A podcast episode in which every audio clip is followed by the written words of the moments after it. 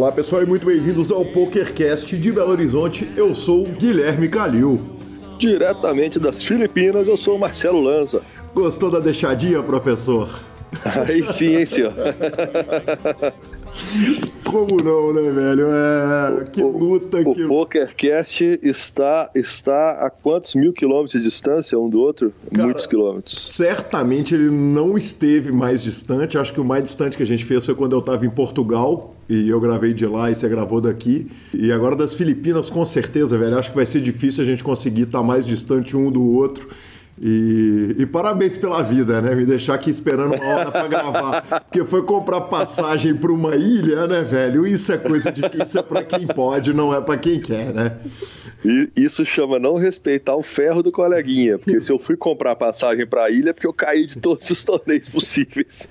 Isso aí você vai poder contar com detalhes. Aliás, a sessão de falia hoje ela vai ser estendida é, para você poder contar tudo que está acontecendo aí no torneio de equipes, nesse torneio pessoal. Mas a gente já começa o programa avisando o seguinte: o nosso entrevistado da vez é a segunda parte, Bruno Kawauchi. Sensacional a primeira repercussão deliciosa da entrevista dele, foi legal pra caramba.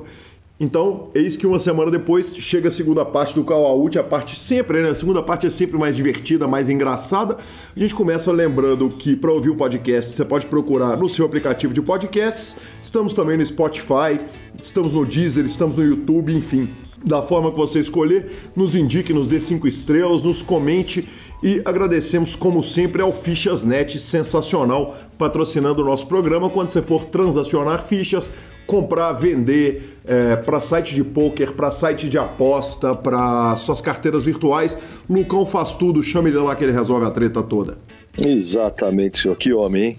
Que homem. Que homem, Lucas Pegoraro. Perguntas, participações, sugestões, promoções e comentários em geral, pokercast.gruposuperpoker.com.br, hashtag superpokercast nas redes sociais, no Instagram nosso é o arroba guicalil, arroba lanzamaia. E lembrando que nosso WhatsApp é 31 97518 9609, ou Telegram, né? Exatamente. Você pode falar com a gente por WhatsApp, mandar sugestão de pauta, como o ouvinte fez, conversar com a gente, mas nós temos um grupão no Telegram que está cada dia mais legal, cada dia com mais gente, cada dia mais discussão, muito poker, um pouquinho de Fábio Assunção e um tantão de bacon.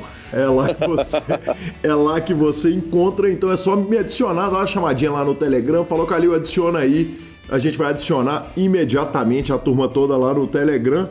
E Lanza, estamos no Super Poker, agora com um quadro né, que nós estamos estreando lá no Super Poker de apostas esportivas. O pessoal vai perguntar é, sobre apostas esportivas. Quando a pergunta for técnica, a resposta é sua. Quando a pergunta for social, a resposta é minha, porque afinal de contas a gente sabe que quem entende de bet nesse programa é o senhor, né?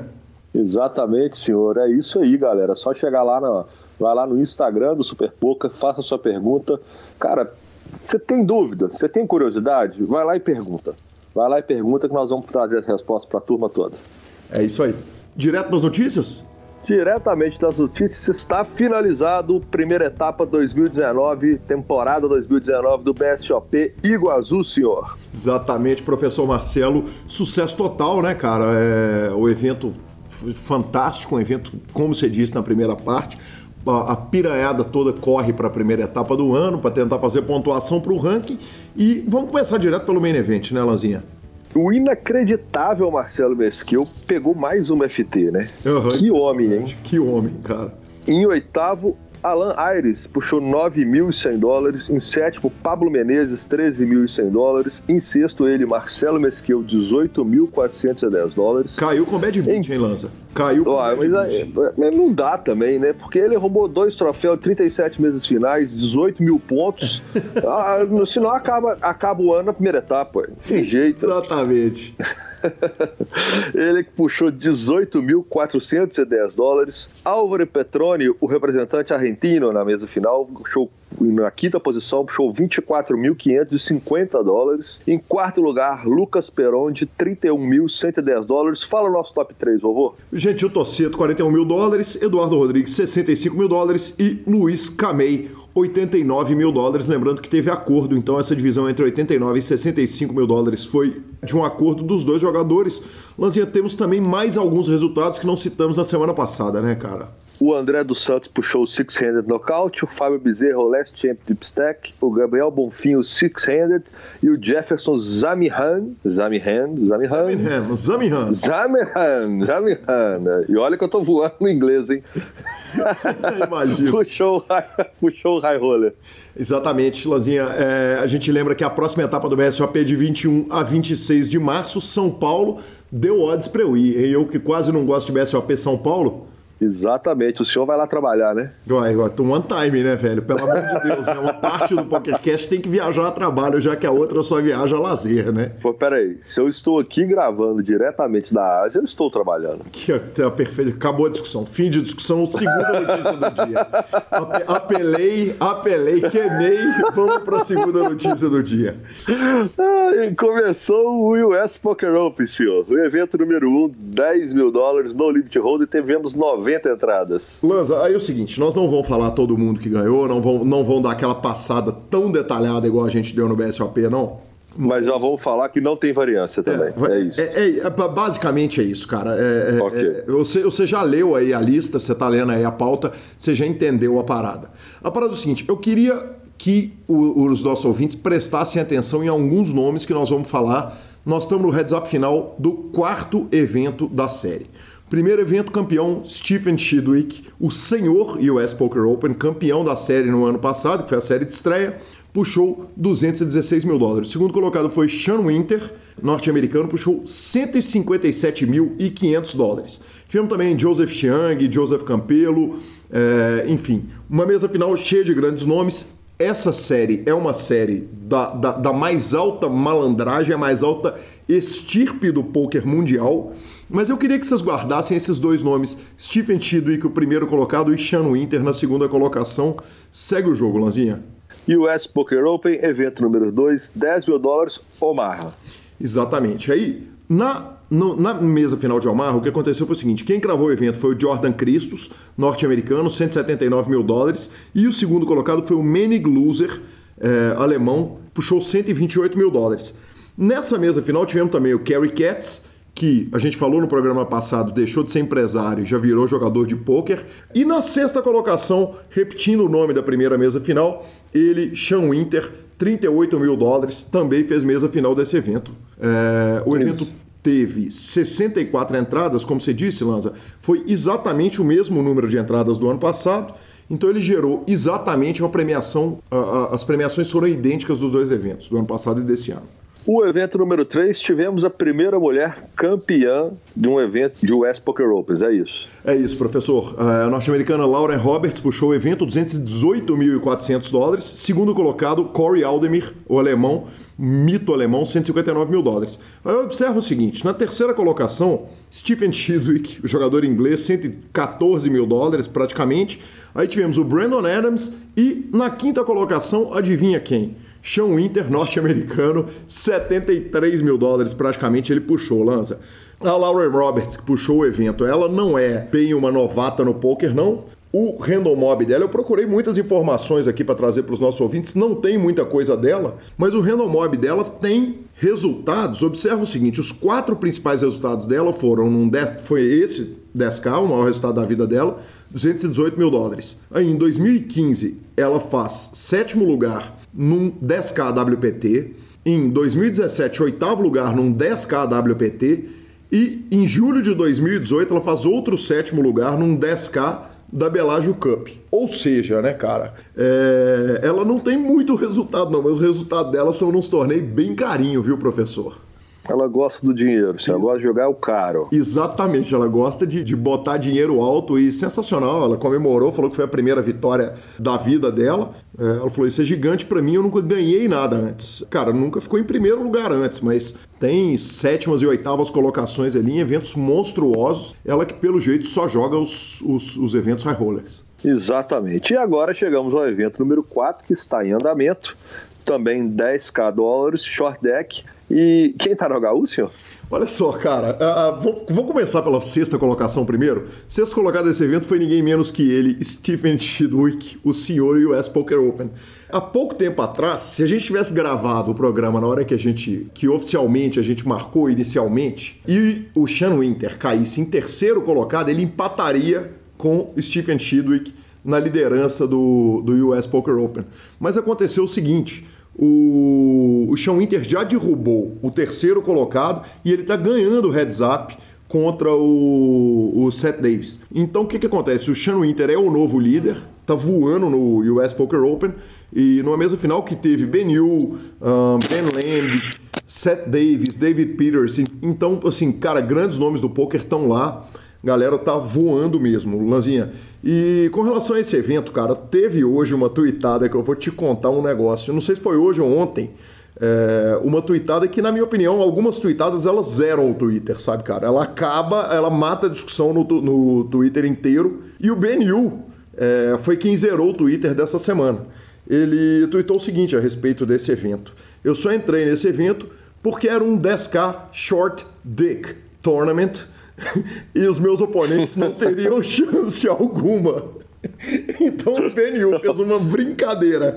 Entre... Ele fez uma brincadeira com, com, com, com a, a, Como é que nós podemos falar? Com a anatomia humana regional oriental, é isso? É, cara, eu não quis falar isso, sabe? Eu não ia, eu não ia falar que ele é oriental, eu ia só falar que ele disse isso, que o sobrenome dele é Yu. Mas, cara, basicamente foi isso. Ele fez uma piada aí, é, uma analogia. Para quem não fala inglês, ele usou short deck, ele usou short dick que é pênis pequeno, e falou que a turma não teria chance contra ele. Quando ele foi respondido por um jogador de pôquer, é o seguinte: todos nós começamos nos micro stakes, meu amigo. nada parece detê-lo. Nada, nada parece absolutamente nada. Absolutamente sensacional, né, velho? Que, que, que humor, velho. Que humor de primeira, cara. Muito bom, muito bom. Bom, então é o que temos de momento no West Poker Open. Exatamente, Lanzinha. Pelo jeito, os dois vão dominar a série, é, vão, vão brigar e no final eu aprovo que se os dois chegarem no, no heads up, chegarem no, no evento de 100k empatados, a parada poderia ser decidida no MMA, queda de braço, porque no poker tá difícil resolver quem é melhor em 2019. E, e Lanzinha, e finalizando a, a, cobertura aqui da primeira parte do US Poker Open, não começou o 100k ainda, cara, o, o evento final da série. O que, que, você acha da gente pegar uma apostinha, de uma, de uma notinha de 100, é aquela tradicional aposta minha e sua, e cada um escolhe dois nomes da série. Eu escolho primeiro, porque afinal de contas eu tô no Brasil e o senhor tá nas Filipinas. Mas por que, que peito do senhor? Ele pode ganhar antes aqui, eu ficar sabendo, não? é, tem chance, né? tem chance, seu Bom, tempo tá na frente. O, o, senhor quer flipar entre os dois, é isso? Não, eu quero... O senhor vai escolher um dos dois. Eu quero escolher três nomes e você escolher três nomes, só vale a cravada, tá justo assim? Mas você vai... Você escolhe um, eu escolho dois, você escolhe dois, eu escolho um? Tá justo, tá bom assim. Então abre. Steven Chidwick. É, você vai flipar entre os dois, é óbvio. Não tem como eu não, eu não escolher ele. Não tem como eu não escolher o Sean Winter. Então vamos de Sean Winter. Não, vou deixar ele por último, você não vai pegar ele não. Você não vai pegar ele não. Me dá o Ben Lamb. Oh, que sonho. Tá bom. Justin Bonomo e Daniel Negrano. Nenhum dos dois vão chegar. Já é, esquece. O outro que vai puxar é o Kerry Katz. Tá resolvido. Beleza, sem prata, só vale a cravada, professor. Seguimos para nossa terceira notícia. E professor, vamos à nossa terceira notícia do dia. A ESPN anunciou o calendário de, de, de transmissões de 2019 e a WSOP, para variar, né, deu mais uma notícia essa semana, anunciou as datas da WSOP Europa. Cara, o que, que acontece? É, em primeiro lugar, é o seguinte: a, o broadcast da ESPN vai ser aquele que, como foi no ano passado, diversos dias, vai começar lá do dia 1. Então, botaram o Serginho e o Ari para trabalhar igual malucos. Os dois vão One time, né? Um one time, pelo one amor time, de Deus. Porque vão trabalhar igual Serginho maluco. quer ficar só nas Bahamas fazer... agora? Vão poder fazer piada ruim pra caramba no ouvido da gente. Vão fazer aquela transmissão, como sempre, maravilhosa. E então, parabéns aí à ESPN que consegue fechar mais um ano dessa transmissão fantástica. É, os eventos paralelos continuam na Poker Central, então vai ter que assinar o Poker Go mesmo para ver a, as mesas finais dos Catrupes todos e dos eventos paralelos todos. E Lanzinha, como faltava notícia para a WSOP, agora já está praticamente acabada as notícias da WSOP, evento principal, os caras anunciaram as datas para a Europa. É, o mais importante, mais importante do que as datas e do que tudo, cara, é que os caras escolheram de novo é, Rosvadov como capital do poker na Europa, cara. A cidade é na República Tcheca. E houve um questionamento ali da turma do Pocket Fives, do, do, do da, da mídia gringa, É, um, um, será que não é hora de mudar a WSOP Europa, cara? Porque a gente falou a respeito do PCA, do fato de uma saturação ali num local, e o Rosvadov fica lá no meio da República Tcheca, numa cidade que é distante, o cassino é distante da cidade. É, se você não ficar no cassino, você vai ter que pegar ali um trenzinho de meia hora, um metrô de meia hora para chegar nele. Não tem tanta coisa assim para fazer, então a turma está começando a questionar se não é hora de voltar para Londres, voltar para Paris, correr para os grandes centros da Europa, Berlim, enfim, tem muito lugar. Barcelona, que está se tornando a capital mundial do poker. Eu vou é, é, evitar é, é, de dar opinião nisso, porque não conheço Rosvaldov, mas acho que, poxa, é o caso de se pensar assim, né, Lanzinha? A WSOP Europa já se tornou uma instituição grande o suficiente para poder voltar para grandes cidades, né, cara? É, com certeza. Eu acho que ela perde um pouco nisso, né? Imobilidade, opção. É, quando você vai para grandes centros, você tem opções de hotéis variados, quer dizer, você consegue atrair tanto um público local com mais tranquilidade em cidades maiores, como um público regionalizado, um pouco mais perto da Europa. É muito mais fácil se locomover de um lugar para o outro, né? Então, se ficar mais barato, vai favorecer um pouco também a questão. Falo mais barato no conceito de você ter oportunidade de preços variados, né? você favorece, acho que é o aumento de field também. É, sem dúvida nenhuma, Lanzinha. Bom, e filme baseado na história da mulher que jogou Baccarat com Free está sendo feito. Quer dizer, é ferro para cá, ferro para lá, bloqueia dinheiro ali, toma ferro aqui, mas pelo menos tá, vão fazer um filme sobre a história da mulher que jogou com ele. Exatamente, Lanza. É, para quem não lembra, a gente já falou isso várias vezes no PokerCast. Cara, olha, para quem não lembra, volta e ouça os PokerCasts antigos. É a mulher que conseguia ler um defeito do baralho, é, é Edge Sorting, que chama o que ela fez. É, no baralho, a gente já falou a respeito dos processos e do desenrolar dessa história inteira. Mas enfim, tem um filme sendo feito a respeito desse assunto. O filme conta a vida dela, que uma mulher chinesa cuja fortuna foi tomada pelo governo, ela foi vivendo na pobreza e aí ela consegue arrumar um esquema para bater o cassino. O nome do filme vai ser The Baccarat Queen e a gente torce para que o filme seja melhor do que os filmes de pôquer que têm sido feitos atualmente, né, Lanzinha? Porque vou te falar, há muito tempo não sai um filme de jogatina bom assim, cara, nem não vou nem falar maravilhoso, não. Nós tivemos o, o do Blackjack, o Quebrando a Banca. Rounders, evidentemente, é um filme maravilhoso, mas tem muita, muito pouca coisa depois desses filmes, né, cara? Eu acho que a criatividade da turma tá, tá mais focada em super-heróis no momento, senhor. É, tem razão. Vou resumir por aí. Bem Deixa, vamos, vamos, vamos, pensar que daqui a pouco vai sobrar um pouquinho mais de tempo para a turma fazer melhores scripts e melhores filmes mesmo, de verdade. É, tomara que esse seja muito bom e, e nos calhe aqui. Exatamente. Cara, e por último, a notícia que foi do nosso ouvinte, né, o Oliveira BR, que deu, que deu a dica que teve rolou boicote no main event do Poker Stars, não é isso? Exatamente. Eu, é, é, o que aconteceu foi o seguinte: teve um torneio de 5,2K do Poker Stars na série Turbo, é, Turbo Series High Roller Event, e uma grande parte da comunidade do poker Lanza, se recusou a julgar. É, eles fizeram um comunicado informando o seguinte: eles querem, pediram para o PokerStars a troco de não fazerem outros boicotes. É, primeiro, uma linha direta com a direção da companhia, da empresa, um, um reiki claramente visível, um percentual máximo de 10% de reiki, repensar o reiki é, é, nos formatos onde os, os edges são naturalmente menores, ou seja, os ribais, os, os turbos, Reaper, os knockouts, é, uma redução do tempo do late registration e do número de reentradas e que o PokerStars discuta com os jogadores antes de aumentar o rake no futuro. É, more, more, more rake is not better? É, cara, é, os caras fizeram aí esse Movi que, que, que foi grande, ele teve efeito, por incrível que pareça, porque o que acontece é o seguinte, no mundo do poker, velho, a grande verdade é o seguinte, toda vez que se fala em alguém boicotar um site ou qualquer coisa, o que, que acontece?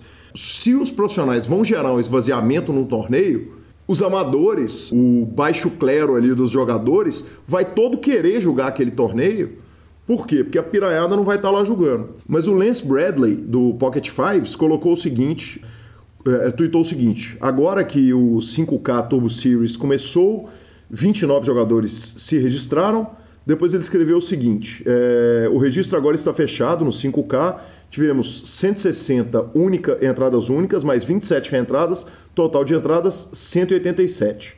O evento do Party Poker tem uma hora de registro faltantes, tem 186 entradas totais e precisam de 14 mais para bater o 1 milhão garantido. E depois ele ainda tweetou o seguinte: o Party Poker terminou com 206 entradas para bater o garantido em 50 mil dólares. Ou seja, cara, é um movimento que os jogadores estão fazendo aí para tentar abrir uma linha de comunicação com a, Maia.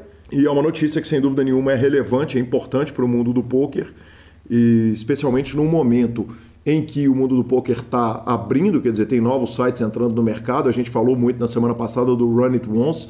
O Phil Galfond foi dar entrevista em todos os meios de comunicação, falar a respeito da filosofia do site e tal. Claro que está enfrentando um monte de problemas, é, um probleminha ou outro de software, um, um, montão de problemas de depósito. Eu tive problemas, depois ouvi muita gente reclamando que não está conseguindo botar dinheiro no site, mas, mas quem sabe aí isso aí gera alguma, algum é, é, movimento para o PokerStars poder se movimentar e, e repensar aí a, a, a forma de de lidar com os jogadores profissionais que, se não são o, a, a, base da pirâmide do jogo, eles são sim importantes na economia do poker, né, Lanza? É, então, eles são sim importantes na economia do poker, mas eu acho que isso é um perigo, né? Eu acho que é um perigo. Eu acho que, é, inclusive, o Stars pode ver isso com, de uma forma muito ruim e tirar, por exemplo, os torneios de fio de, de valores altos da, da grade dele também não custa nada.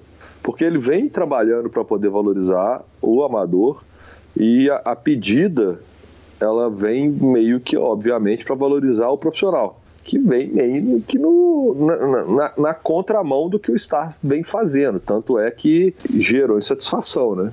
Uhum. Olha, Melanzinha, por outro lado, cara, tem, alguma, tem uma coisa aqui que é o seguinte: algumas coisas que eles estão pedindo realmente é para favorecer o profissional. Por exemplo, repensar os reis nos formatos em que o edge é menor vai contra o que o PokerStars está pensando. Mas uma pedida na redução de rake, é, uma pedida de rake de 10% no máximo, um rake mais visível, é, diminuição do late registration, que eu acho que esse é o, o mais impactante para jogadores super recreativos, feito eu sou quer dizer, que entram no torneio de 8 game, às vezes ele tem uma hora e meia de late registration. Cara, eu acho uma hora e meia, duas horas de late registration é uma coisa que, que, que é ruim para quem quer entrar. E aí permite o jogador ali, na hora que ele vê que o, o torneio não vai bater garantido, ele entrar ali com 10 big bets e tal. Então eu acho que os pedidos eles não estão tão direcionados assim para atender a comunidade do high stakes, não. Eles estão mais é, direcionados para tentar equilibrar aí essa relação entre o PokerStars e eles. E, cara, a gente já teve aqui um milhão de vezes a discussão. Eu acho que, que o, o PokerStars acerta muito em favorecer o jogador amador, em favorecer o jogador recreativo, mas também apesar de não gostar do formato boicote, quer dizer, vão boicotar o torneio, eu acho que isso é sempre ruim quando uma coisa desse jeito é feita. Eu acho que os, os pedidos estão tão, tão razoáveis, cara. Tomara que algumas dessas vitórias eles consigam. Bom, que seja. Que o que for bom pro poker é bom, senhor. Não tem muita conversa. Eu acho que todo mundo tem direito. Se está insatisfeito, tem, tem que poder reclamar mesmo, é, é, concordar ou não, aí vai ser um. Cada um tem um pouquinho de opinião sobre isso. Mas eu acho que é importante sim, o que puder melhorar vai ser válido. É, sem dúvida. A gente vai para a nossa palavrinha do nosso patrocinador, o Fichasnet, e vamos para a entrevista, segunda parte de Bruno Kawauchi. O Fichasnet é o seu parceiro para compra e venda de fichas dos principais sites de poker online. Contrate o Fichasnet pelo WhatsApp 062 98130 6680 e negocie suas fichas com a melhor cotação do mercado o Fichasnet trabalha com créditos do PokerStars, PariPoker, 888, Brasil Poker Live, PP Poker e EcoPace. Chame o Fichasnet, avise que chegou até eles pelo PokerCast e participe de promoções super especiais para os nossos ouvintes. E repetindo, o WhatsApp do Fichasnet é 062 9 8130 6680. O número está na descrição de nossos programas. Fichasnet, confiança e melhor preço para suas fichas.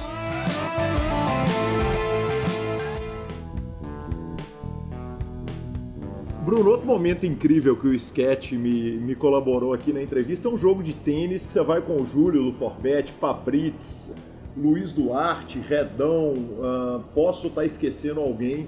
Naquele, naquela quadra de tênis que a gente vê do alto do BSOP ali, da área de fumante, cara. Uh, Bruno Volks. Bru isso, exatamente.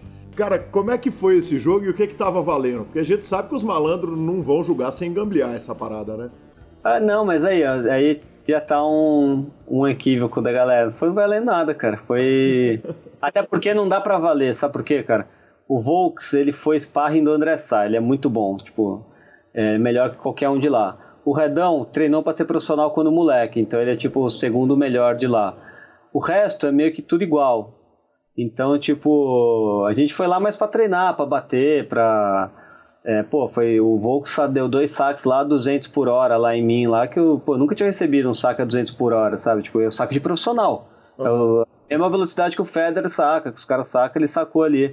E então foi mais essa experiência mais assim, sabe, de bater bola com um cara bem bom assim, jogar e e ele até deu umas dicas pra gente ali, tipo de movimentação para mim, né, assim de movimentação, tal. E a gente foi só para bater bola, fazer um exercício mesmo. É muito bom, cara, fazer exercício antes de, antes de jogar poker. A gente foi de manhã, jogou lá, o Sketch aproveitou, o Sketch e o Julião aproveitaram para filmar algumas coisas que eles tinham lá, queriam filmar, e aí a gente depois foi pro jogo, foi todo mundo pro jogo, mas é muito legal agora formando essa turma aí de tênis, cara, porque aí todos os eventos que a gente vem, BSOP, essas coisas, a gente pode jogar um tênisinho. Eu sentia falta disso daí. É, eu tive a oportunidade de perguntar para um monte de gente é, a respeito da, das relações com xadrez com poker, de gamão com poker, de RPG com poker mas de tênis eu não, não tive oportunidade. Olha que tive a oportunidade de narrar o Google e entrevistar o Boris Becker. Mas é, tem um metagame ali, como é que funciona? Tem uma relação, tem coisa que, do tênis que é aplicável no poker e coisa do poker que é aplicável no tênis? Tem pra caramba, inclusive eu esqueci do Zorman, cara, Marcelo Zorman, que ele tava lá também, ele é profissional de tênis, né, cara? Uhum. O Zorman ganhou o Wimbledon dupla juvenil com o Orlandinho. E ele tava lá também. E ele também joga, joga, joga poker, assim, mais recreacional. Mas ele vai muito bem também, assim, né? Ele sabe, sabe as coisas, assim. Fez o meu curso com o do Nico. Tênis, cara, é igual. É parecido. Tem, tem uma analogia de tênis com poker, porque é um esporte individual. É um esporte de quem comete menos erro. Uhum. É, e é um esporte que você vai construindo é, estratégia. Então, tanto você pode, por exemplo, ir minando seu adversário e nos pontos fracos dele. E se você for fazer uma analogia para o poker, é você ir minando o adversário em, sei lá, raise pré-flop ali, você bete o cara foldando, foldando, você jogando muita mão, de repente o cara resolve é, chovar algo. Isso, tipo, não, óbvio, não estou falando nível mega bom, mas cara resolve, sei lá, tipo, te dar um resteel ali mais light, achando que você tá abrindo muitas mãos. O tênis tem muito disso também, cara. Você vai minando seu jogador, o metal do seu jogador, você vai construindo o pote que você vai construindo no poker tal, para ir ganhando, fazendo stack. É, é, mais ou menos os games, sei lá, que num, num, num, set você vai construindo ali, você vai ganha um game, ganha outro, quebra o cara aqui, quebra outro, vai mantendo seu game, aí você vai construindo e você constrói uma vitória, né? O tênis tem muito disso também. Você, o poker tem muito disso, né? Você vai construindo ali a sua vitória, você vai ganhando potes em situações importantes do torneio, você vai apertar uma bolha, os jogadores você tem que apertar porque eles não vão poder reagir. Você chega numa bolha de FT, você vai apertar é, quando você tem um stack, você vai apertar os stacks que sofrem mais CM, aí você vai para uma mesa final. Toda essa construção de um torneio, sabe? Toda essa construção de uma vitória eu, eu, acho que é muito parecido com o tênis, cara, porque o tênis você vai construindo uma vitória, cara. Quem joga tênis, entra na quadra, bate, bate, fica batendo para todo lado e, e, ganhou ou perdeu, ele tá jogando igual um cara tá jogando no poker, clicando o botão lá sem pensar, sabe? Uhum. Então, tipo, é um jogo de muita estratégia, é um jogo de individual, um jogo que o emocional conta muito. Se você perder a cabeça ali no jogo, você vai perder suas fichas, vai tomar decisões ruins, vai perder o, o seu stack vai cair torneio. No tênis, se você perder a sua, a sua cabeça, você vai começar a errar muita bola, vai, sei lá, tem jogador que bate a raquete, quebra a raquete, e vai acabar perdendo o jogo. Então, tipo, é um jogo de decisões rápidas, né? Os dois são, são dois jogos de decisões rápidas esportes de decisões rápidas, então são muito parecidos. Você já quebrou raquete, Bruno? Ah, só quando era muito, só quando era muito moleque. E mouse? E, também, nunca, mouse nunca quebrei. Com poker eu nunca, máximo uma, um, tipo, uma batida na mesa, assim, no máximo. Você faz alguma preparação psicológica? E aí é, a gente está num, num, mommomento que, até porque o PokerCast trouxe muita gente do mind game, da meditação e tal, e vou trazer mais. É, vamos trazer é, um psicólogo esportivo para falar para o PokerCast. Eu ainda não consegui foi terminar de preparar essa entrevista para fazer isso acontecer. E eu tenho, a gente tem vivido aí um momento que os entrevistados eles têm alguns questionando, alguns falando que são completamente a favor, outros falando que, que, quer dizer, cada um tem um caminho ali. Qual que é o seu caminho de preparação psicológica no poker, Bruno? Cara, eu já tentei um monte de coisa. Já tentei, tipo, The Rose, não me, não me adaptei, cara. É... Já tentei meditar, já fiz, tipo, curso online, já tentei, também não me adaptei muito. Eu acho que para mim, eu acho que assim, não tem certo e errado, tá? Eu acho que tem que ver o que funciona para você. Isso, tipo, em tudo, cara, na vida, eu acho que com o tempo, quanto mais passo o tempo, mais eu me convenço disso. É um pouco daquele lance do vegetarianismo, sabe? Não adianta sair pregando, falando pros outros, porra, The Rose é o melhor método, é a melhor coisa que tem que fazer, tal, tal, tal. Cara, pra você, tá, sabe? Pra você é bom isso. Pra mim não, velho. Pra mim pode ser outra coisa. Entendeu? Tipo, ah, é, meditar é a melhor coisa, tá, beleza. Pode até ser, cara e pode até ser que você faça muito bem para mim, mas se eu tentei e não deu certo para mim, cara, para mim não é a melhor coisa, entendeu? Então, tipo, eu, eu funciono muito no que eu, no que no, eu, eu, vejo muito o que funciona para mim. O que, que funciona para mim, cara? Eu preciso para jogar poker, eu preciso estar tá bem, bem que eu digo assim, é, descansado, eu preciso não ter nenhum outro problema na minha cabeça, sabe? Quando eu, se eu tô, sei lá, brigar com a Camila, a gente brigou, de alguma coisa, já não consigo jogar poker bem, qualquer problema, algum problema em alguma empresa minha que eu tô, sei lá, que eu preciso resolver e tal, eu, eu já tiro para não jogar. Se eu tenho algum problema familiar, eu, eu, tipo, prefiro não jogar, sabe? Porque essas coisas tudo me distraem. Então, tipo, não tô bem assim, é, eu não jogo. Então, no primeiro, primeira coisa que eu, que eu acho que tem que ser bom para eu chegar em alta performance é eu estar tá bem com a minha cabeça tranquila. Segundo, cara, é fazer exercício. Eu preciso estar com o meu corpo bem, não é só com a cabeça bem, estar com o meu corpo bem. E como que para mim funciona eu estar com o meu corpo bem, né? É, para uns é The Rose, para outros é yoga, para outros é pilates, para outros é academia. Para mim é tênis, cara. Tipo, eu preciso preciso estar tá jogando, fazer, fazer um treininho de tênis de manhã, eu saio com a cabeça feita, sabe? É um, é um, pouco daquele lance de surfista. O surfista gosta de manhã surfar, depois eles falam, quando eles saem, que eles estão com a cabeça feita. Uhum. É, pra mim é o tênis, cara. O tênis faz minha cabeça. Eu vou lá, jogo um tênisinho, tipo, aquilo ali me deixa, cara, uma situação, tipo, arejo, oxigênio no cérebro, caramba, e aí eu consigo vir mais tranquilo para jogar poker.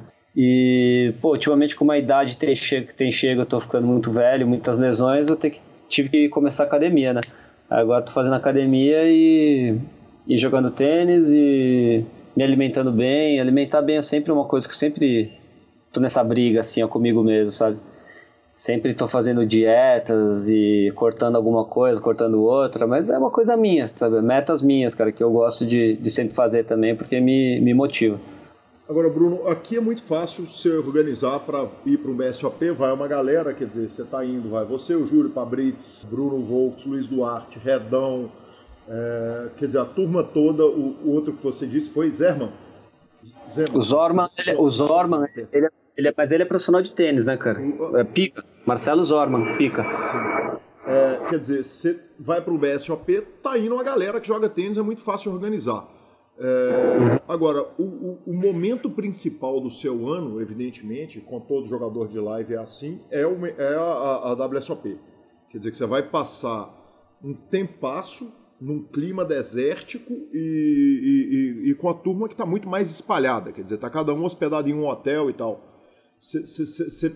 É, é, como é que é o plano para você manter a atividade que te traz a, que te deixa são para jogar poker, que é o tênis, quando você está em Las Vegas? Cara, eu, eu sempre jogo lá, cara. Eu sempre levo as raquetes e às vezes jogo com o Redão, às vezes jogo com o Bozano, às vezes jogo com a. Acho que com a véia joguei uma vez só.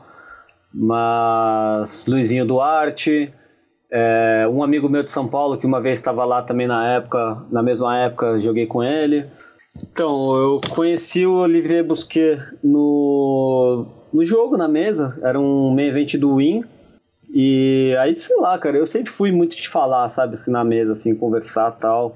Eu gosto, assim, de, dessa parte, né, de, de, sei lá, de me sentir bem ali, me sentir tranquilo, fazer uma, uma piada, sei lá, conversar, eu gosto disso.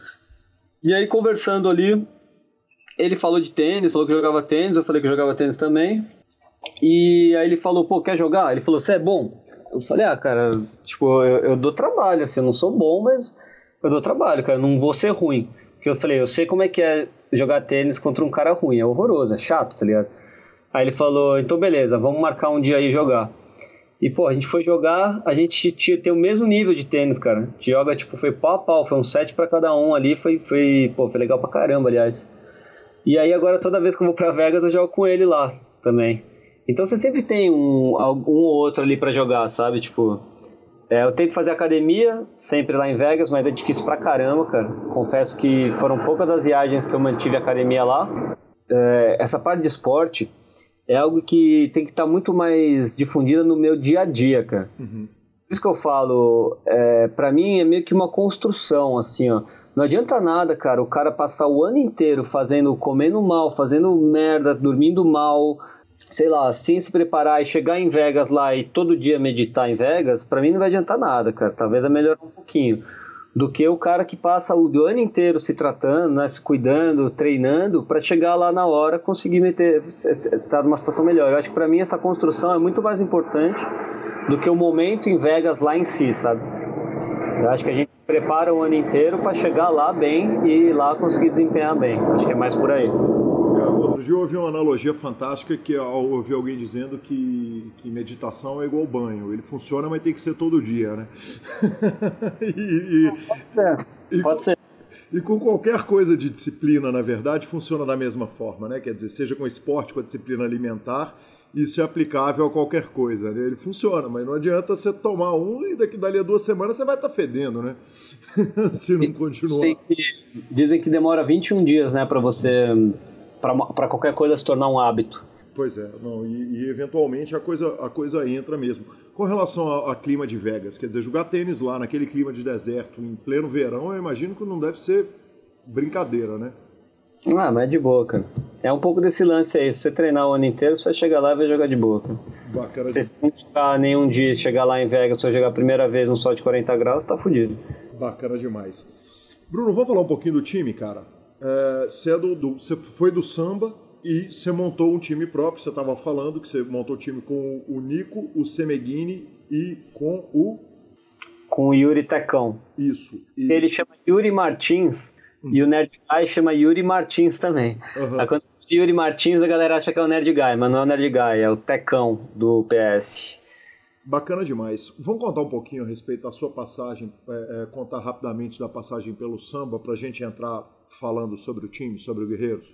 Beleza. Eu entrei no samba em 2016, acho. Uhum. Fiquei, fiquei até 17. Acho que foi isso, 2016 até 17. Acho que eu nem, eu nem fiquei até o fim. Uhum. É, mas, cara, aquela época eu ainda não estava ainda. Não me dediquei tanto quanto eu deveria me dedicar no samba. Uhum. E, e, tinha umas outras prioridades, outras coisas. E, enfim, rolou não rolou muito bem assim, tanto é, da minha parte como jogador ali. Então gente, eu resolvi sair em 2016, 2016, 2017. Queria até continuar, mas teve a parada do curso com o Forbet também, que rolou um estressinho de leve. Aí em 2017 eu saí. Os caras são pica da galáxia, cara. Tenho só agradecer a, a, ao Kelvin, que sempre, tipo, deu o melhor apoio possível para mim ali, sempre, tipo, me deu as melhores condições, tá ligado? Então, o Cova, o Chevy e o H Neves lá, eles entraram, o, o H Neves entrou depois, mas quando eu entrei já tinha o Cova e o Chevy e o Kelvin. Então eles me deram, tipo, pô, todo o suporte possível para eu desempenhar bem lá, mas não tava muito na época, assim, sabe? Tinha outras coisas em mente, fazendo outras coisas, não tava me dedicando tanto que eu deveria me dedicar. Mas aprendi bastante coisa lá, cara. Me, ensinaram bastante coisa e as aulas né, deles são muito boas, é um time muito bom. Aí em 2018, no meio de 2018, eu fui para Vegas, encontrei o Semeghini lá. Aí a gente, a gente já se conhecia, já começamos a falar, discutir um monte de coisa. E eu falei para ele, falei, cara, eu acho que agora eu tô, tô, tô na, na, na pegada de time, sabe? Na vontade de fazer as coisas tal. É, tinha algumas coisas off-poker que não estavam mais me incomodando, que eu não tinha mais preocupação, então eu falei para ele, cara, eu tô achando que eu vou pro... Eu já tinha até conversado com o B Dias, cara, ia entrar no B Dias lá, uhum. por gostar do B e por é, até me identificar um pouco mais com o, jogo, o estilo de jogo dele e tal, e, e tem muito apreço, né, pelo B.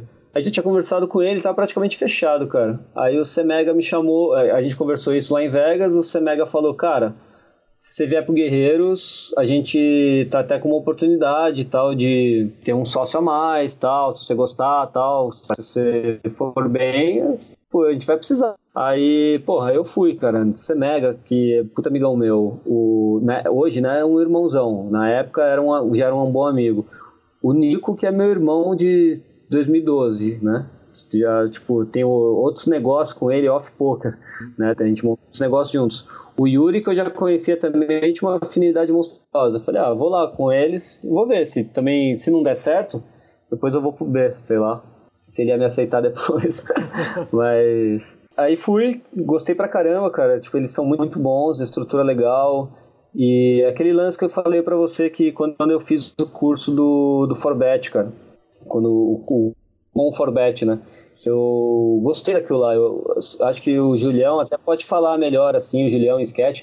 As primeiras aulas que eu dei ali, eu tava, cara, travadaço, não conseguia gravar as coisas, tinha que ficar me falando direitinho, às vezes praticamente repetir o que o Júlio falava.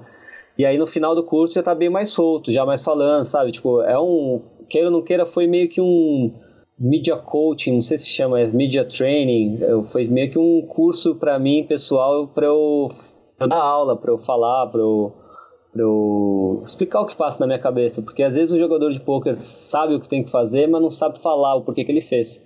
Sim. E quer dizer se ele é bom ou ruim. Quer dizer, é uma skill de cada um, né? Skill da didática, skill de, de dar aula, né? Uhum. De passar isso, de verbalizar o que passa na, na nossa cabeça. E aí eu aprendi isso então no curso e, e foi muito, muito bom assim para agora eu, eu poder dar aula lá no Guerreiros. E administrar uma coisa, assim, é muito legal. Sempre gostei muito sabe? Eu sempre investi em um monte de coisa fora do poker, assim, para tentar. Eu sempre quis ter meu próprio negócio, sempre quis fazer minhas próprias coisas. Então, tipo, para mim foi. Foi. Foi muito bom.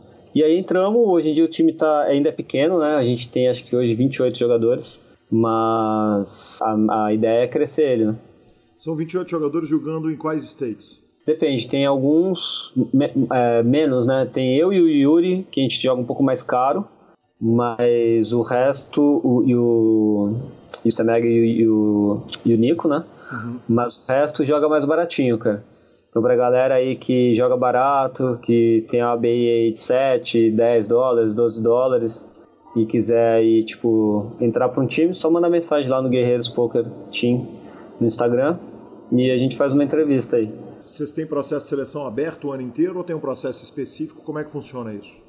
Como a gente é menor, cara, a gente ainda não tá fazendo ainda igual tipo o Samba faz, igual o Forbet faz. Ah, processo seletivo, eles recebem 5 mil inscrições lá e contratam, sei lá, 50. A gente ainda não faz isso. A gente tá fazendo por boca a boca mesmo, assim, pra ir crescendo organicamente, sabe? Uhum. Obviamente que a gente, cara, a gente vai não adianta a gente querer pegar agora o número de jogadores que o, que o Forbet, que o Samba tem, porque a gente não vai ter estrutura para montar isso. Eles tiveram que passar por essa fase que a gente está passando e aprender um monte de coisa que a gente está aprendendo, eles já passaram por essa, por essa parte e a gente está passando agora. E a gente que, quer dar tipo um passo atrás do outro, sabe? Não quer dar um passo marca a perna. Então a gente está fazendo assim. Bruno, como é que funciona a rotina? Quer dizer, quem são os instrutores? São vocês mesmos que dão instrução para os jogadores? É, os reviews? Como é que funciona isso? Sim, uma coisa legal do time é essa. Quando você entra, você vai ter aula, tipo, comigo, com o Nico, com o Semega e com o Tecão, sabe? Com os donos mesmo do time, com os nós quatro somos instrutores. Então, tipo, de segunda-feira a gente faz um grupo de estudos nós quatro. Com todos terça... os jogadores? Com os 20 não. jogadores? Não, não. Grupo de estudos só nós quatro. Uhum. O Nico, o Semega e o, o Tecão. Na terça, o Semega dá aula para um pelotão. A gente tem quatro pelotões, né? O Semega dá aula para um pelotão na terça, na quarta eu dou aula para outro pelotão, na quinta o Yuri dá aula para outro pelotão e na sexta o Nico dá aula para outro pelotão. Fora o fora essas, esses aulões, né, que são para cada pelotão, cada pelotão também tem um dia que é de grupo de estudos, que eles têm que estudar entre si.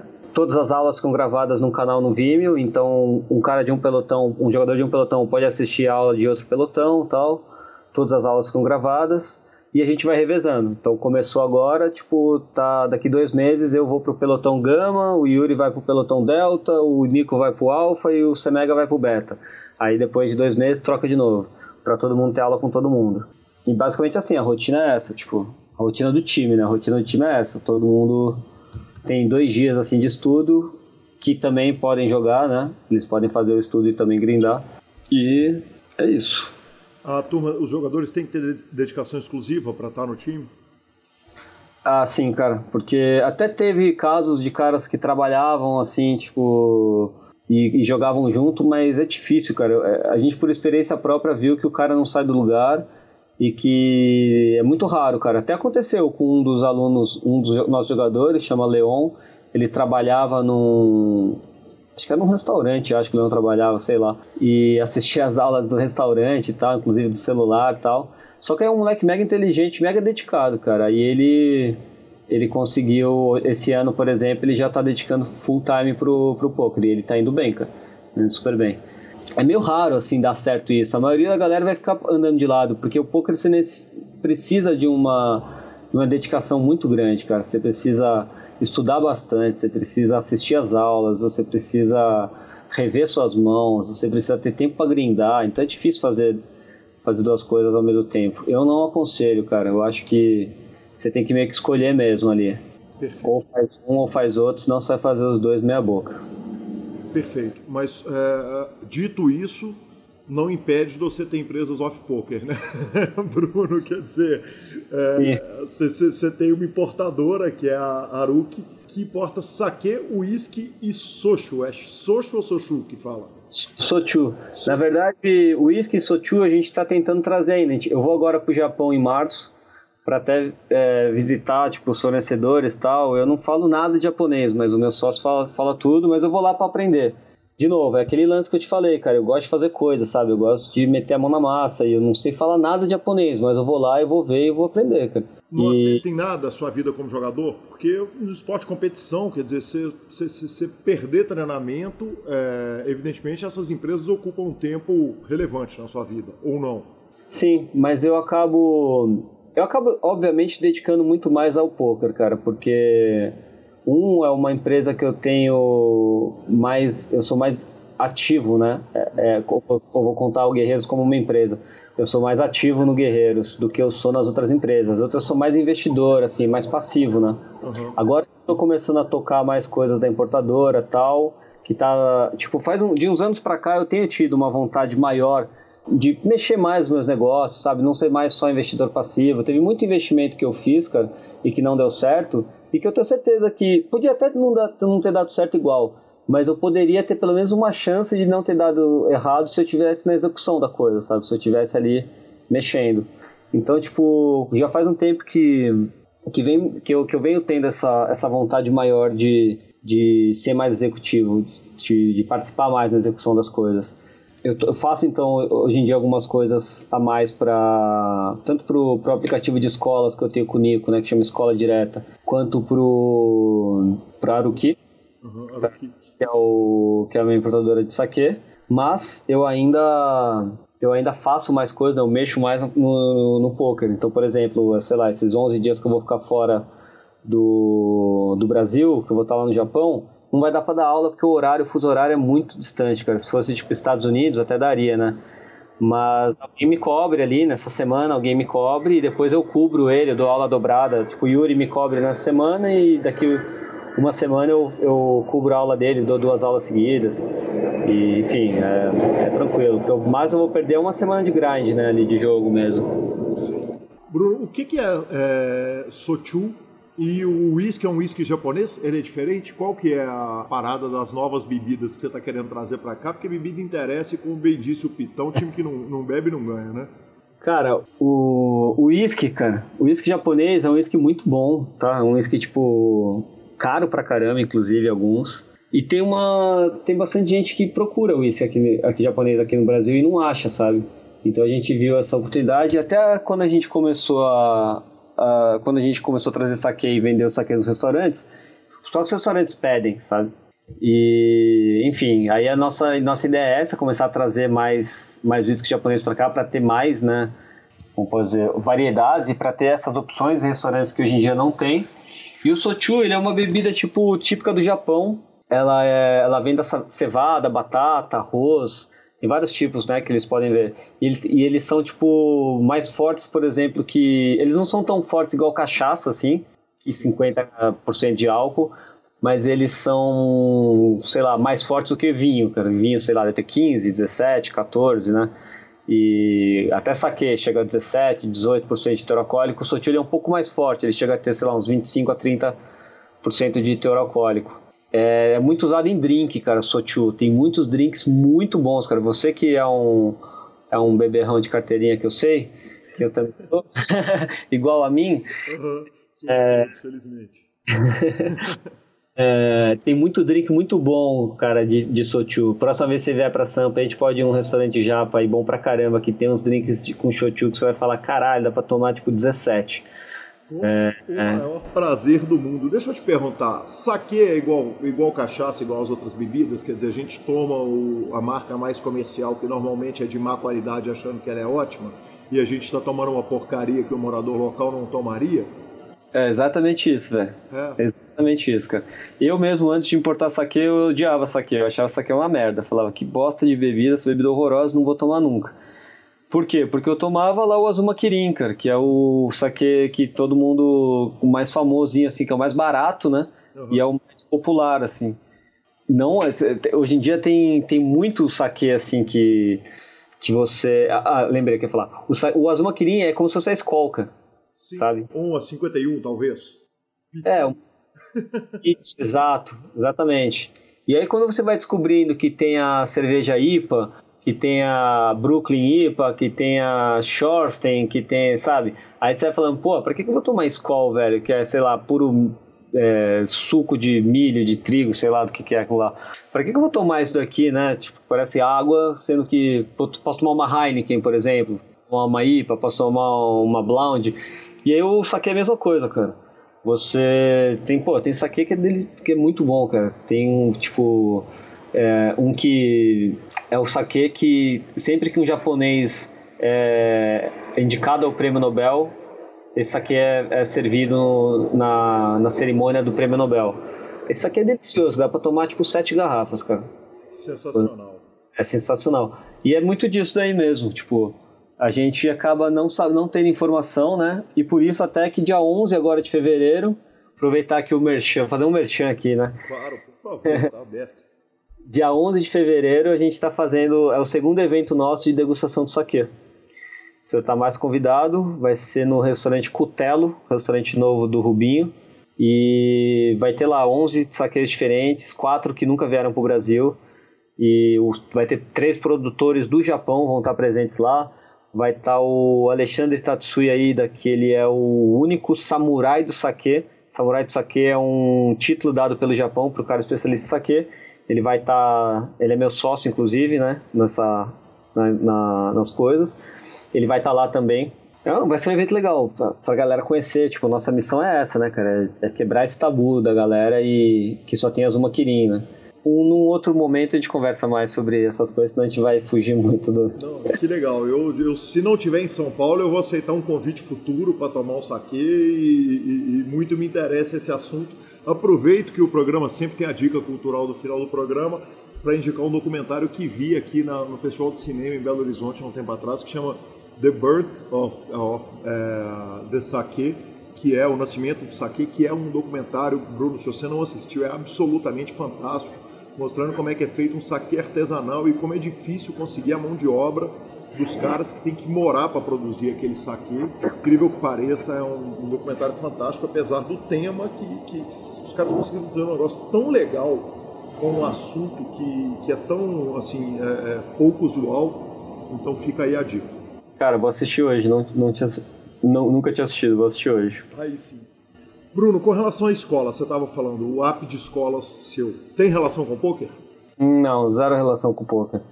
O app de escolas basicamente é um controlão do pai sobre o filho, assim, ele consegue ver tudo que o filho faz A gente montou ele já faz uns anos, já eu e Nico, tá indo. Inclusive, falando em Japão, a gente esse ano a gente colocou em. Ah, acho que são seis escolas no Japão. E. E é, um, é, é basicamente é isso, é um controlão, tipo, sobre o pai, tipo, facilita a comunicação entre o pai e a escola facilita, tipo, o pai ter um controle maior sobre o filho, então ver tudo que ele está fazendo, qual aula que ele teve, se ele foi na enfermaria ou não, se ele tomou remédio ou não, se ele entrou dentro do colégio, tipo, o filho entra dentro do colégio, passa a carteirinha eletrônica na catraca, o pai recebe um push-up notification, sabe? A gente fodeu os filhos, na real, cara. Exatamente. Você fez um negócio que é o seguinte, que se existisse há 20 anos atrás, eu tava fudido, né? Eu então, exatamente. Mas aí, eu vi tudo que eu fiz e falei, agora eu posso fazer um negócio bom pros pais. aí, mas basicamente é isso. É isso, é para tirar as crianças do poker e voltar com elas para a escola. Bruno, uma pergunta que o Sketch me fez, cara, que, e, e ele me alertou para um negócio que é fantástico. É o seguinte, Gui, você nunca falou, desde que o PokerCast voltou, de Tells Online. E talvez o Bruno seja o melhor cara para falar de Tells Online, porque ele é um cara que está no poker ao vivo desde que o poker começou. E, e, e, e na experiência de vida minha com o poker, o, os Tells, eles, ele talvez seja o assunto mais fascinante para quem não é não é de dentro do poker, para quem, quem vê o poker de fora. Essa, tá. essa leitura humana é, é, é, sua, eu imagino que ela deve ser muito mais desenvolvida, evidentemente, do que a meninada toda, por exemplo, que você ensina lá no Guerreiros, que é a meninada do online, né, cara? É, é, quando você diz Tells, Tells Live, né? Tells Live, claro. Sim, cara, é, é, é, isso vai tudo de, de experiência, né, cara? Como eu joguei muito tempo live, cara, e minha, por mais que a galera não saiba, mas eu comecei jogando City and Go lá no Everest, lá atrás, de muitos anos atrás. A minha, tipo, a maior parte quando eu comecei a jogar para valer mesmo, e os últimos anos eu, eu, eu joguei, sei lá, os últimos anos não, mas foi de 97, 2008, de 2008 a 2015, vai. Sete anos aí eu joguei só, praticamente, basicamente só live. Então, vai muito da minha experiência de ter passado por muitas situações, sabe, de ver muita coisa, é, habilidade de lembrar algo assim que aconteceu e, e ver que isso é, se repete como um padrão, sabe, tem tem muita coisa, mas cara, até o zero, eu acho que meio que é, cativa a galera por causa daquele lance meio de, de filmes, né? Que a galera olha assim, ah, porra, aqui ele piscou, aqui ele coçou a, a testa e ele não tem nada, sabe? Tipo, cara, esquece isso aí, velho, esquece. O, o Tel Live, ele vai ser mais um fator ali que você vai você vai colocar. O que, o que é uma mão de poker, né? Você vai analisar um monte de informação que você tem e vai tomar a melhor decisão ali possível, que você acha a melhor decisão possível para aquela situação.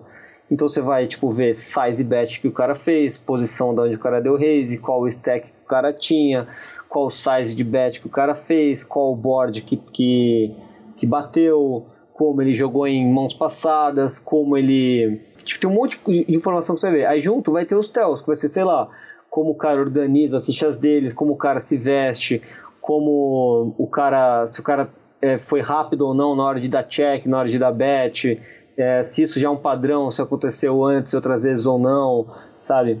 Aí, na hora que você juntar todas as informações, os tells vão ser mais uma coisa ali a, a se ponderar, mais um ponto ali para você colocar dentro da sua é, balança ali para você tomar a, a decisão, ao que você acha a melhor decisão da situação. Mas você não pode tomar o tel como ver um tel ali, tipo de, ah, o cara, velho, outra vez ali ele coçou a cabeça ali e não tinha nada. Ah, agora ele coçou a cabeça aqui, então ele não tem nada, vou pagar.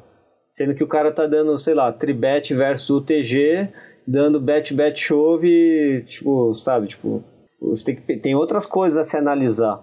Mas o TEL, ele não é uma coisa, é, é, é, ainda que ele possa ser overrated quando, quando você trata o TEL muito tosco, quer dizer, o TEL cartas na mesa, do cara abrir o biscoito na hora que ele tem carta e não abrir o biscoito na hora que ele não tem carta, tem de fato informações que o jogador entrega ali no momento que ele recebe uma informação, ou que ele está olhando um flop, por exemplo? Sim, cara, todos nós, cara.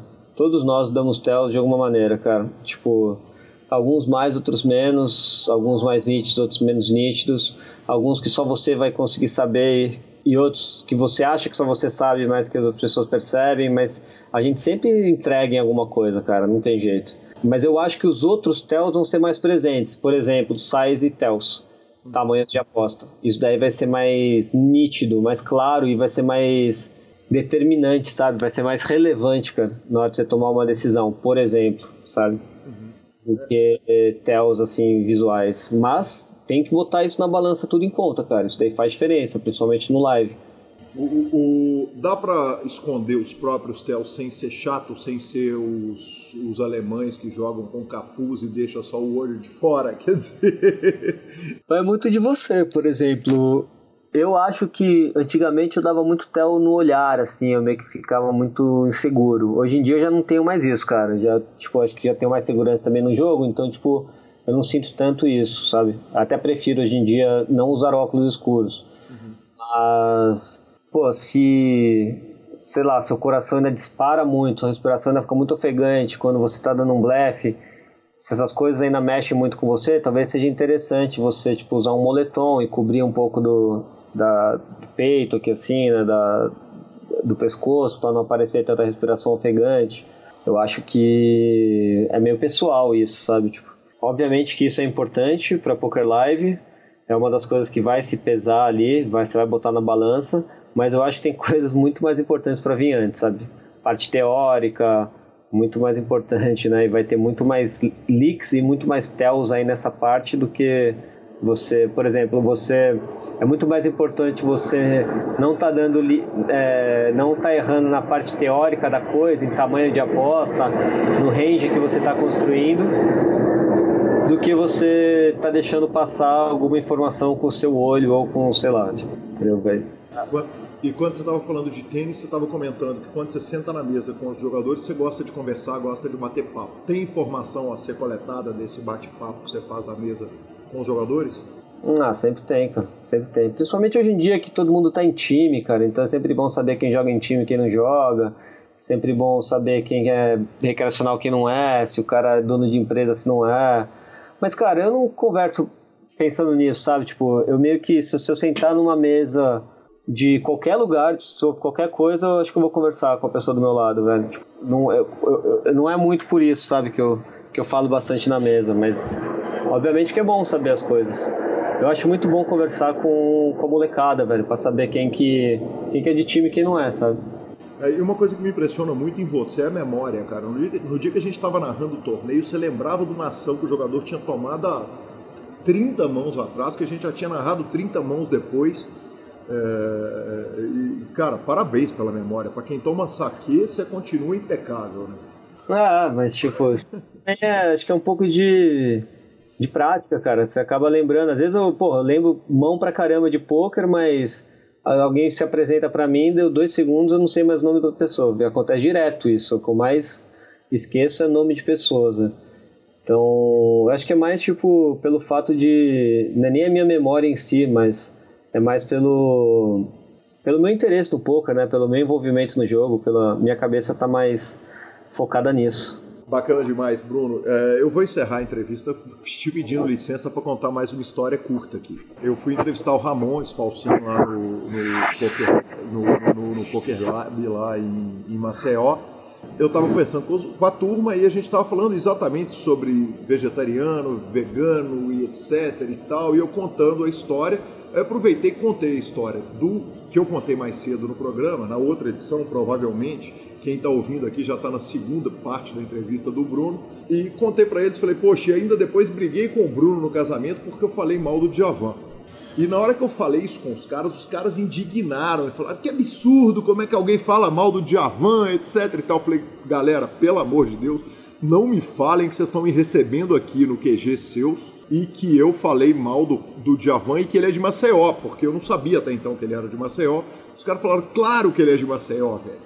E aí eu ainda brinquei, ponderei ali, falei, porra, galera, não por isso. Então, não seja por isso, eu também não gosto do Skank, que é de Belo Horizonte. Mas, mas de fato foi uma brincadeira que aconteceu ali. Três dias depois eu tava tirando uma foto com o Djavan na feira de artesanato da cidade, que obviamente eu mandei pra você e lembrei de você na hora. E você me mandou, falou, cara, ouve Djavan com carinho porque eu vou ouvir o João Gordo. Que eu, eu sei que o João Gordo pra falar, porra, você vai gostar de Ratos de Porão e não vai gostar de Djavan? Que porra é essa? você ouviu o João Gordo, afinal de contas? Cara, vou ser bem sincero pra você, velho. Eu tô fazendo tanta coisa que eu não ouvi a porra do João Gordo, velho. Mas, velho, eu lembrei de muita coisa. Eu pensei muito, velho. Tipo, eu acho que eu tava sendo eu acho que eu tava sendo injusto com, com, o Gordão, com o João Gordo.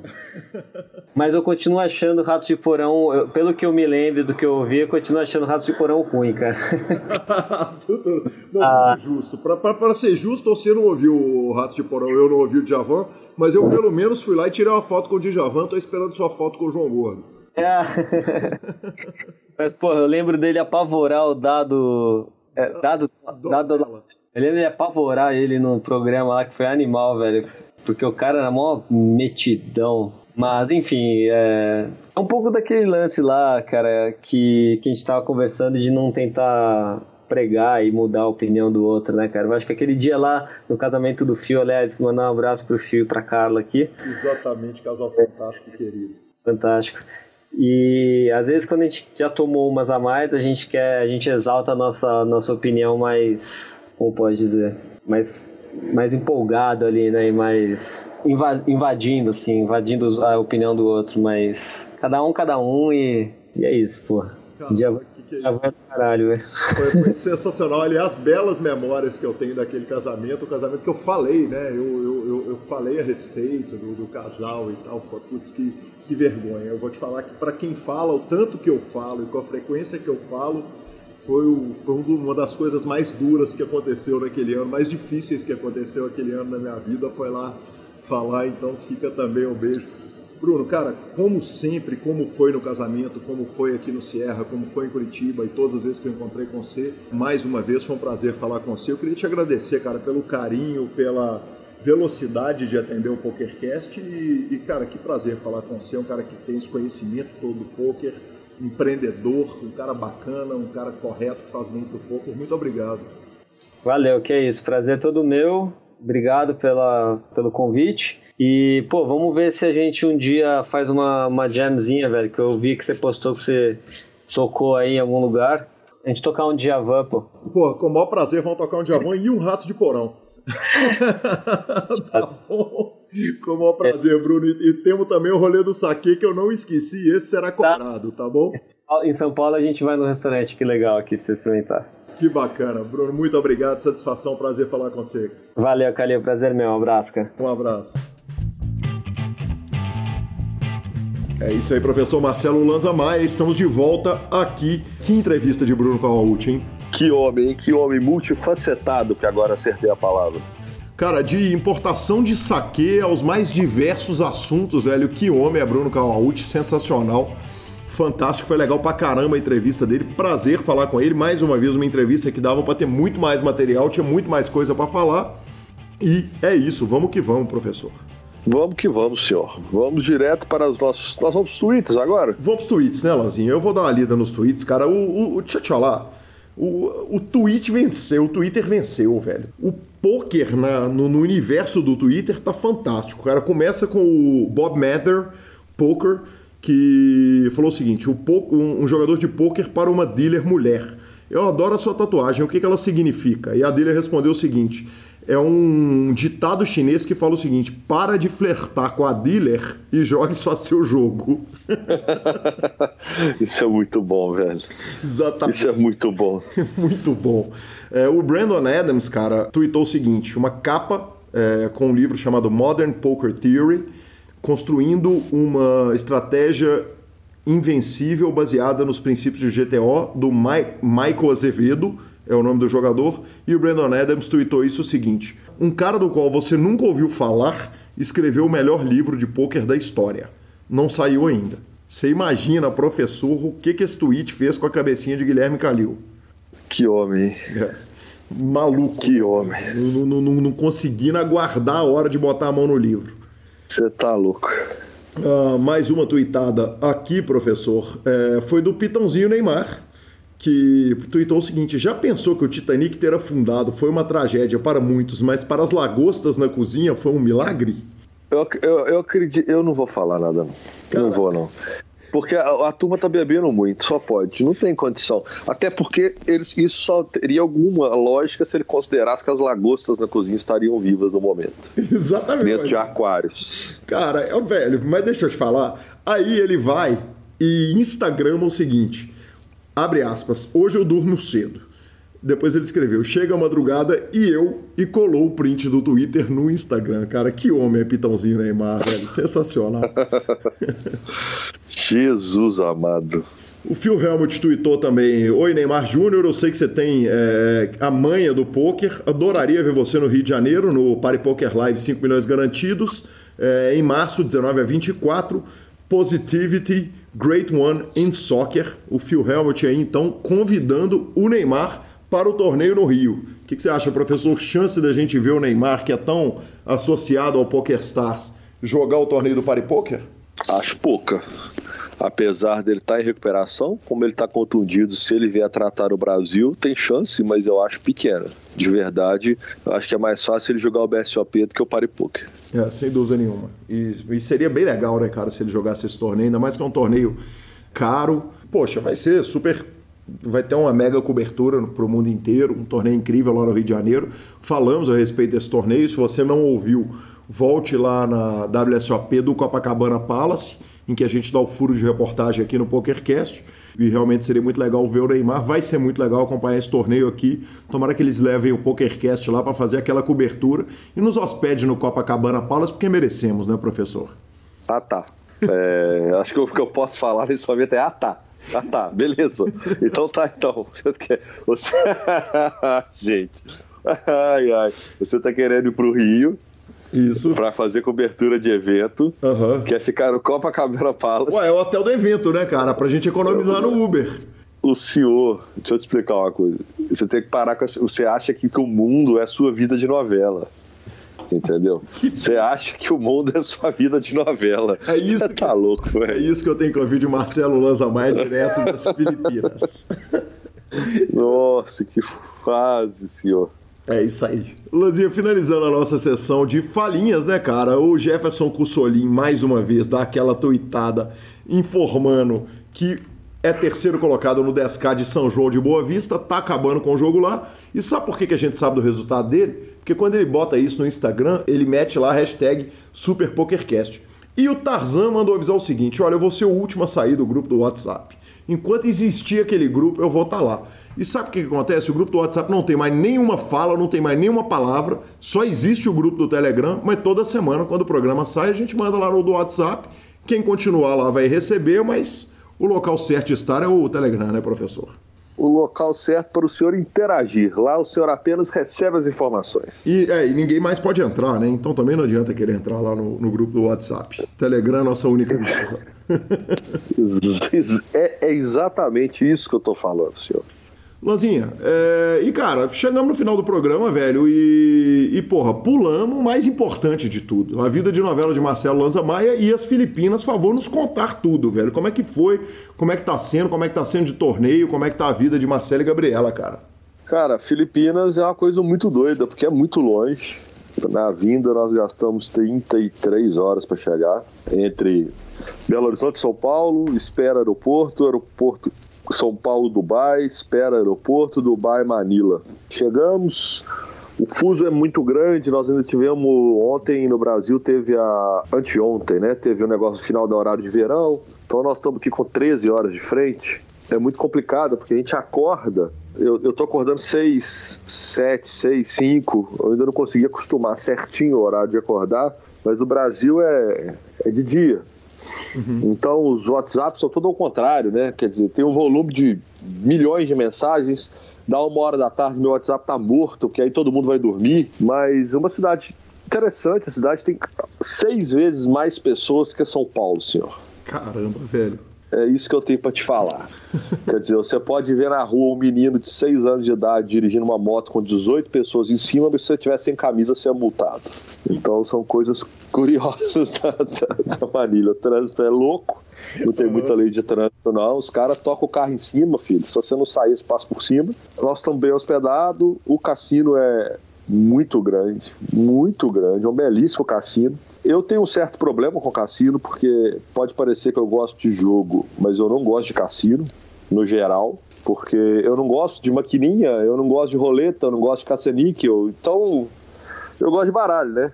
Então o cassino para mim é meio que um desperdício daquele monte de coisa. E o fato de poder fumar no cassino me incomoda demais. Puta, aí é primeiro mundo cass... demais. Sou fã, hein? Sou fã, é... aprovo. Aprovo o cigarro em lugares fechados. Eu, como ex-fumante que sou. É, se aprova, né? Peito. Chega uma certa hora que a galera tá de máscara jogando pôquer, porque os, por mais que, que tenha os melhores sistemas do mundo de ar-condicionado, uma hora o cheiro instaura, né? Uhum. Mas, no geral, um evento muito bacana. O evento de equipes nosso, Brasil, primeiro dia nós ficamos segundo. Eu peguei HU no meu Six Max. Nós ficamos segundo a classificação geral, porém, no, no, no, segundo, no segundo dia, onde tinham oito times, eliminavam seis times, pagavam só dois. E aí eu caí, eu peguei um rei para as as. Uhum. É, é, é, Six Max é, Turbo não tem escape rei para as. É, a Gabi cravou a mesa dela. E só que aí é foda isso. Como só pagam dois times e não um erro, na minha opinião, da organização, que não é somatório os pontos. Uhum. Então eles eram os pontos do primeiro dia, começa tudo de novo. Quer dizer, se eu tivesse tido uma vantagem, a gente tinha chance no segundo dia, mas infelizmente não tivemos uma vantagem.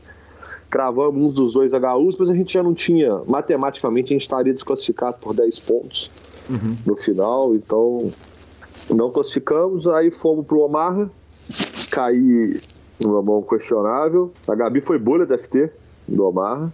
E fomos pro primeiro evento, aí foi uma tragédia.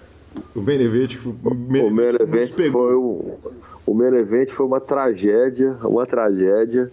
Apanhando igual vaca na horta do baralho.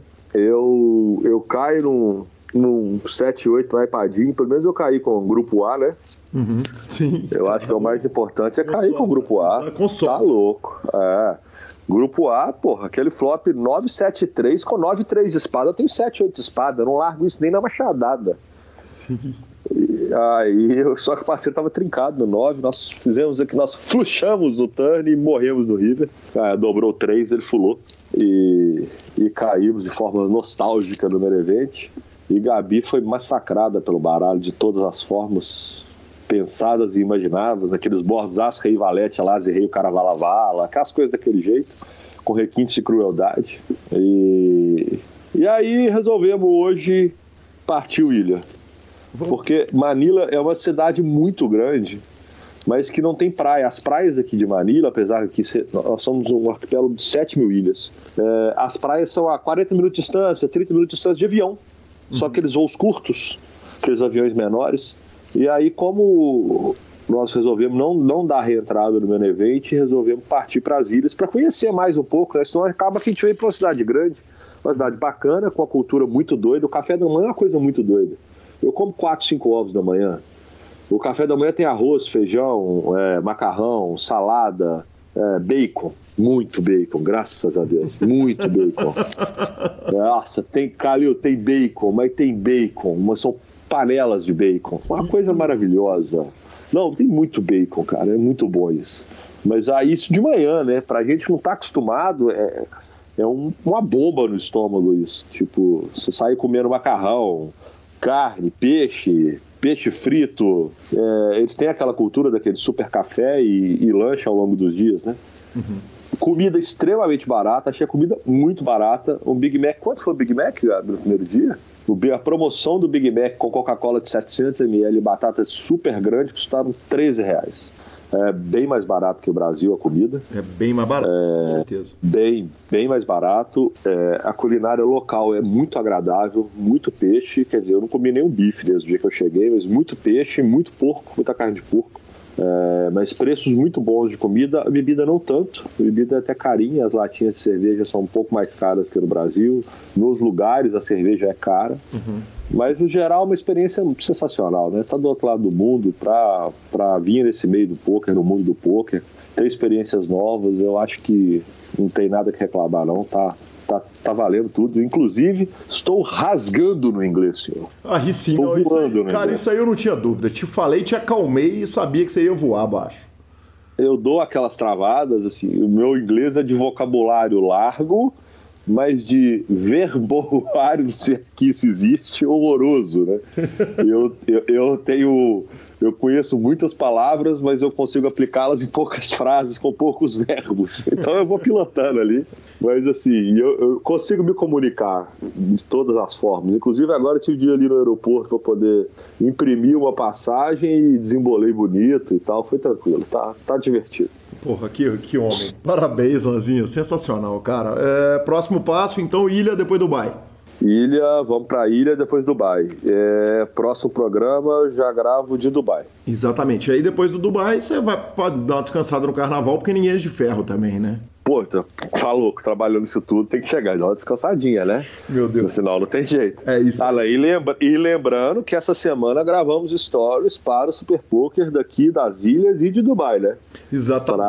Para quem foi lá e quem participou, não sei se ainda dá tempo, eu acho que dá de ir lá na página do Super Poker no Instagram, no Super Poker, é só procurar o Super Poker no Instagram, nós estamos fazendo algumas enquetes sobre apostas esportivas, então tudo que você queria saber sobre apostas esportivas e teve medo de perguntar, pergunte lá que nós vamos responder para vocês. Exatamente. A gente vai finalizando o nosso programa, superpoker.com.br, onde você tem tudo de poker no Brasil e no mundo. Na aba de clubes você tem tudo sobre a guia de clubes do Brasil, onde que você pode jogar, qual, onde que tem torneio, qual é o melhor torneio de onde você está.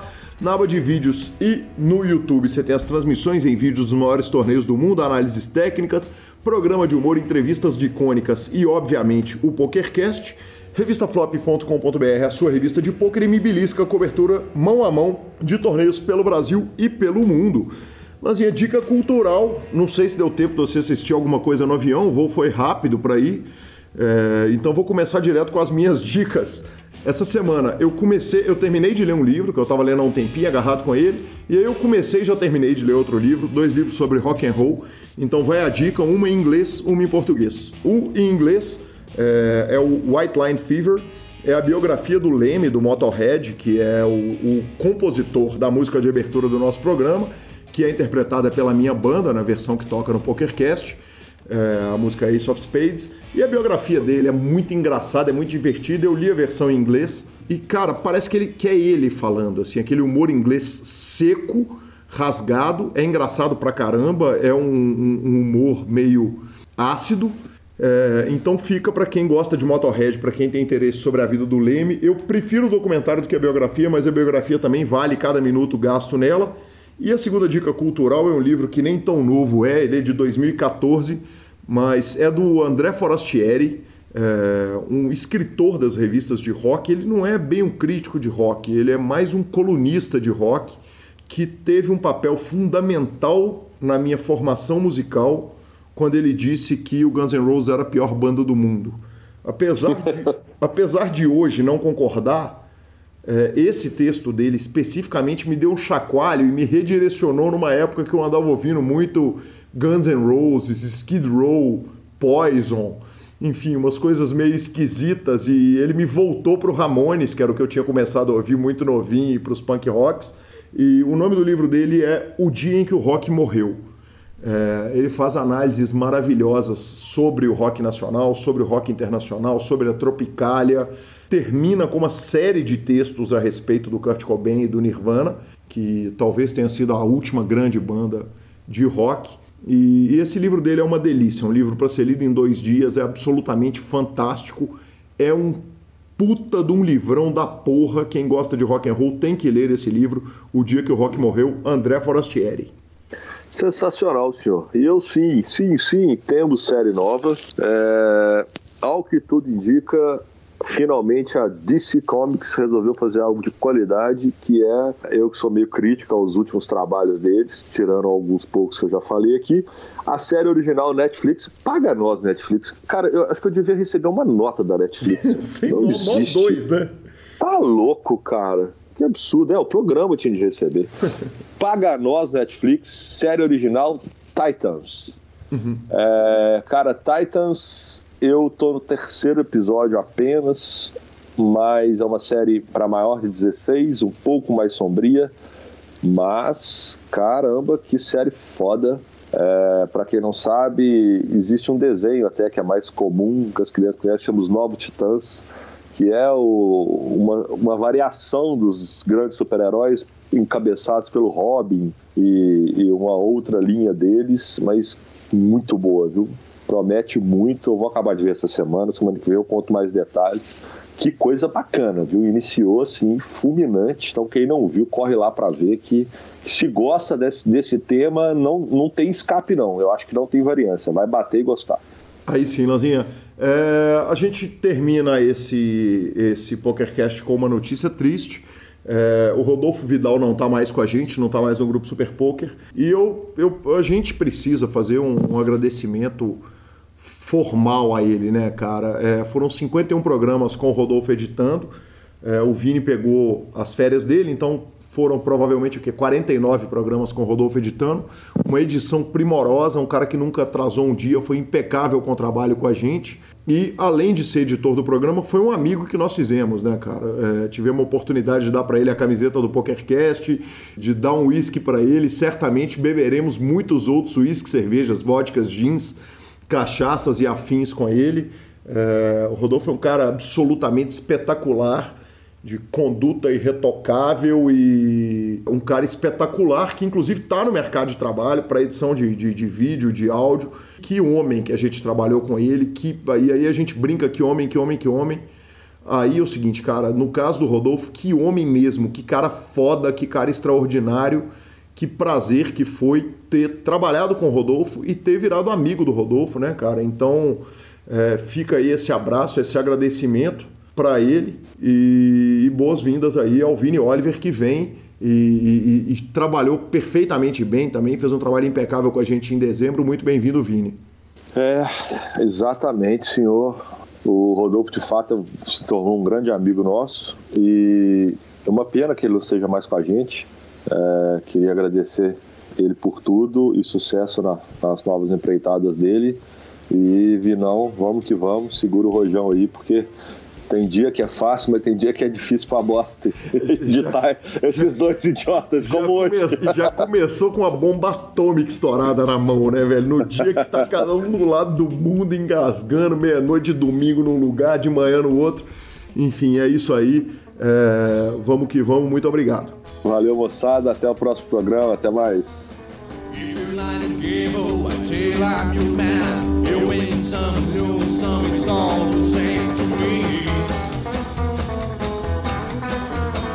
legends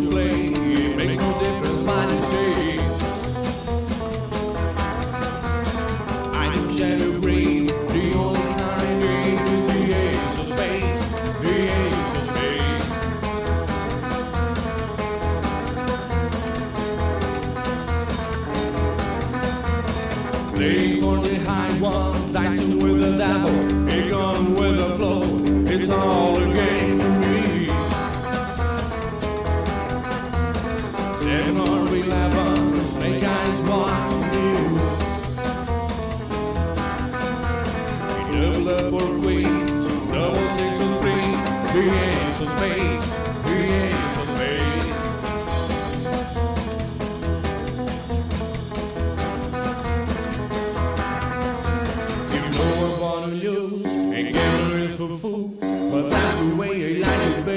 man who wants